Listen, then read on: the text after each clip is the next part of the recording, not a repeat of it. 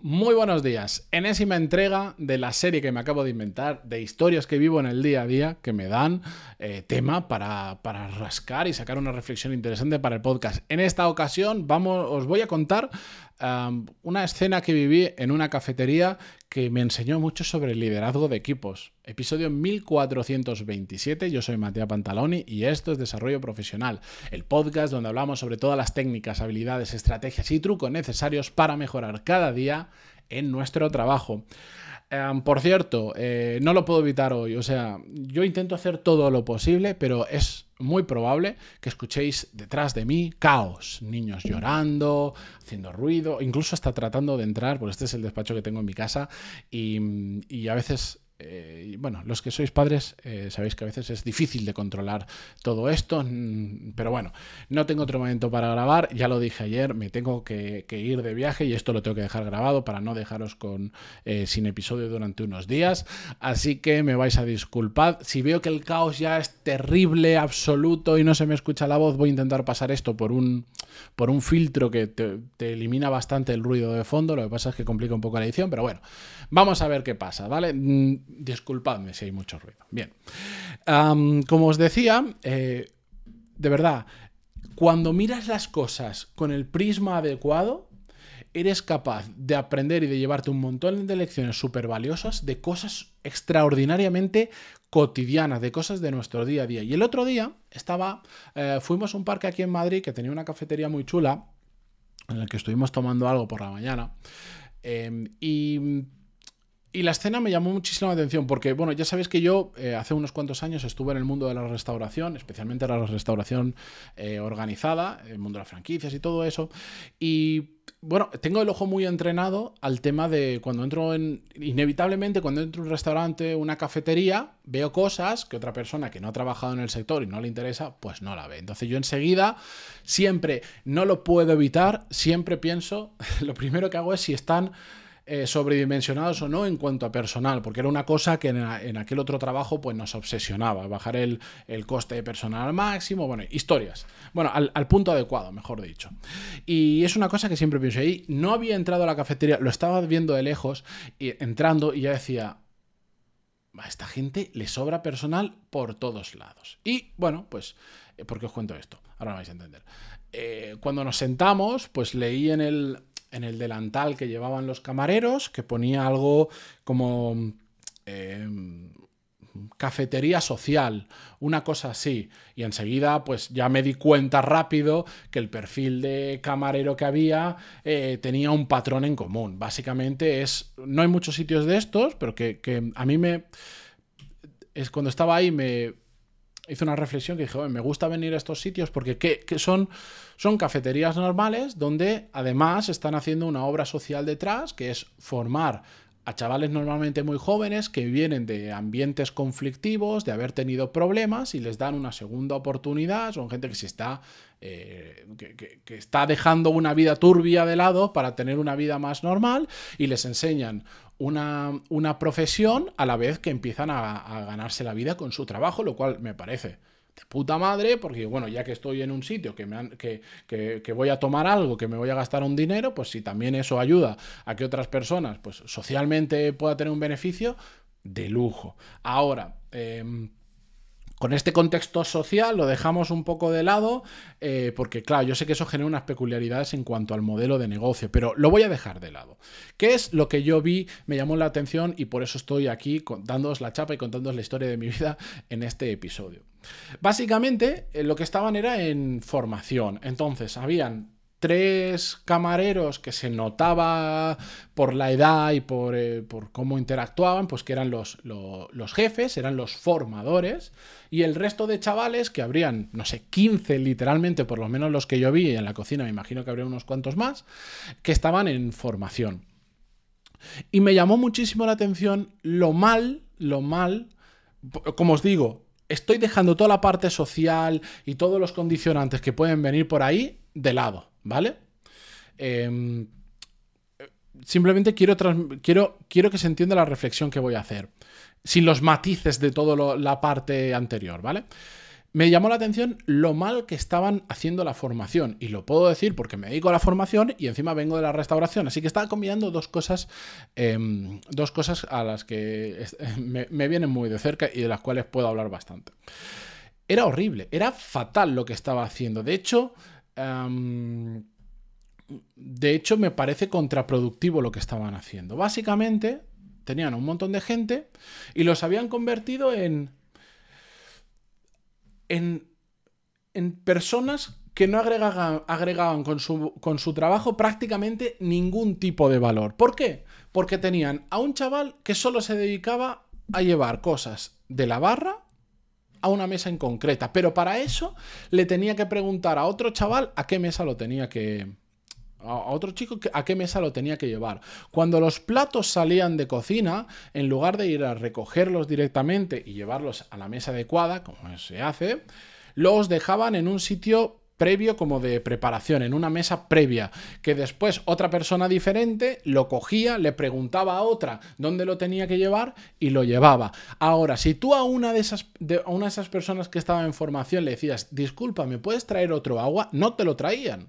Te decían, perdona, viene mi compañero y ya te toma nota. Entonces venía uno de los jefes, uno de los tres personas que estaban en formación, y te tomaba nota, que le pasaba el pedido a un chico o a una chica y que empezaba el proceso de gestionar todo ese pedido. Era un absoluto caos. Iban como pollos sin cabeza a pesar de que... Mm, cada uno de ellos tenía un rol muy, muy determinado, con, donde prácticamente solo tenían que hacer una acción. Y de hecho, había como varias personas que hacían exactamente la misma acción. No estaba dividido el restaurante por zonas, es decir, todos estaban como dando vueltas por todos sitios. A los chavales los habían convertido en tontos. En tontos en el sentido de no puedes hacer nada y cualquier cosa que vayas a hacer lo tienes que ir preguntando o no sé cuánto que alguno dirá, ya, pero es que están aprendiendo, están en periodo de formación o, tienes que tener en cuenta que, que no. Si tú quieres enseñar una profesión, enséñala bien. responded vosotros mismos en vuestra cabeza, yo lo hago en voz alta eh, para que esto no, esto no sea un minuto de silencio. ¿Qué tiene que tener un buen un camarero para que lo definas como, ostras, pedazo camarero? Así deberían ser todos. ¿Qué tiene que tener? Ser muy amable, muy respetuoso, conocer muy bien el producto que está trabajando y ser un solucionador de problemas, como en tantos trabajos. ¿A qué me, refiero, me refiero con ser un solucionador de problemas? Ser un todoterreno, que tú le pides una cosa y él mismo te lo puede traer o va a gestionar que eso ocurra. Yo entiendo, hay restaurantes donde, por ejemplo, el perfil de la. Hay una persona o un perfil que puede estar. Pueden haber varias personas que solo se dedica al tema de los vinos. Tiene un sommelier porque son expertos en vino, porque el tipo de restaurante lo requiere y me parece perfecto. Hay otros restaurantes donde el metre es el único que toma nota porque, por lo que sea. Me parece genial. Pero en general lo que mejor funciona en la restauración es que la misma persona sea capaz de hacer prácticamente todo. Porque nosotros como clientes da muchísima pereza no saber ni a quién le tienes que pedir las cosas y estar, que pase un camarero a tu lado y decirle, disculpa, ¿te puedo pedir algo? Y que te diga, no, a mí no. Ya, bien, ya cuando pase mi compañero. A mí me da una pereza brutal. Pero ¿cuánta gente tengo que hablar yo? ¿Con cuánta gente tengo que hablar yo para pedir una puñetera agua y que me la traigan en algo que se tarda literalmente 30 segundos desde el que yo te lo pido hasta que me llega el agua? Realmente se puede hacer en 30 segundos. En un minuto si hay más gente, en tres minutos si hay muchísima gente en el restaurante. Entonces tú tienes que formar a la gente para que haga extraordinariamente bien su trabajo en condiciones complicadas. Y si después la peculiaridad de la empresa, de, en este caso del restaurante, hace que haya determinada separación de roles, no pasa nada, pero tú tienes que prepararlos para la guerra. Tú tienes que prepararlos para que sean máquinas, para que esa sala donde yo creo que no entrábamos más de 50 personas, tengo el ojo muy entrenado a todo esto, de hecho, esto es un poco locura, tiendo a contar cuántas sillas hay en los sitios para saber qué capacidad puede tener máxima, es la costumbre. Eh, esa sala, por el tipo de comida que eran prácticamente desayunos y me traes una Coca-Cola, me traes un agua, me traes un pincho tortilla y poco más, eso se podía gestionar realmente con, en la sala, no hablo de cocina, en la sala con tres personas sin, sin apretar muchísimo, sin apretar muchísimo. Dos personas apretan, dos muy buenos camareros se hacen esa sala completamente. Y en cambio ahí habían como 15. ¿Qué pasa? Que tú no les estás enfrentando a un entorno real. Cuando metes a 15 personas para hacer el trabajo de dos o tres, no aprenden. No aprenden porque le estás enseñando a llevar un plato de esta mesita a esta otra mesita. Y que además, estoy gesticulando para los que me veis en vídeo, y que además le tienes que preguntar a un no sé quién que te diga de dónde tiene que ir. Cuando lo que haces es ver la comanda, ves qué nota es, lo coges y lo llevas. 10 segundos estaban formando, eh, sí, yo entiendo la obra social y que igual por obligación tienen que meter a un montón de gente de golpe y no pueden coger a pocos, pero Ostras, es que de verdad es preferible decir, vale, yo tengo que formar a 15 chavales y los tengo que tener porque me obliga la ley o por, la, la estúpida norma que hemos puesto o por lo que sea. Genial. ¿Sabes cómo funciona mejor? Coges a 5 y ahora vais a trabajar durante una hora la sala. Y os voy a enseñar a trabajar la sala entre 5. Y los otros 10 vais a esperar y vais a estar mirando cómo lo hacen los otros 5. Y dentro de una hora o de media hora o lo que sea, vamos a cambiar y entran otros 5. Pero cuando estés en la sala currando, es fuego real y vas a aprender a hacer todo de la manera que se hace correctamente. Pues eso a mí me hizo ver que ese mismo planteamiento lo tenemos que hacer en todo, en, nuestro trabajo. Nosotros, si tenéis un equipo, también tenéis que formar a vuestra gente. O a compañeros, cuando os lo piden o lo que sea. Pues mirarlo desde la misma perspectiva. No estaremos cometiendo un error cuando por necesidad de formar a la gente estamos generando situaciones que no son reales, que no son del día a día. Yo soy partidario no de tirar a la gente a los leones, sino de enfrentarlos a la realidad desde el minuto uno. Ahora bien, evidentemente, con un grado de ayuda enorme al principio y poco a poco va saliendo de parte de la ecuación hasta que esa persona pueda hacer el trabajo bien, no digo extraordinario, bien, sola. Y a partir de ahí tú entras y sales puntualmente para convertir que eso que ya hace bien sea extraordinario. Pues es que es muy importante la formación, pues si no, no funciona. No funciona porque le estás formando sobre un ambiente que no es real, que es lo que pasa, por ejemplo, eh, mi gran crítica a la universidad, que en muchas ocasiones, pues, pues está muy alejado de lo que es el día a día del trabajo. En mi caso yo hice arquitectura, terminé arquitectura y vamos, yo no era capaz, y yo y todos mis compañeros, de hacer la O con un canuto, básicamente. O sea, te habían explicado un montón de cosas, ahora ibas a hacer un proyecto de verdad y no sabías ni, ni, ni, ni, qué tenía, ni la documentación que tenías que preparar, ni cómo es el proceso, etcétera, etcétera. Pero bueno, ese es un debate mucho más grande. Simplemente em, el ver esa escena me hizo recordar lo importante que es plantear las formaciones de manera correcta si no, no sirven de absolutamente nada.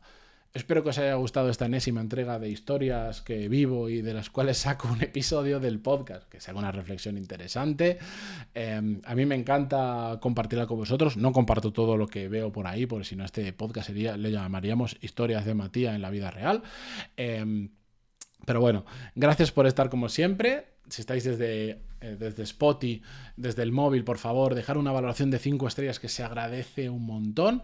Ah, mañana volvemos con un nuevo episodio como siempre y podéis ver estos mismos episodios en vídeo, no solo en Spotify, creo que los que tenéis cuenta premium, sino que también en YouTube, en el canal secundario que se llama Podcast Desarrollo Profesional.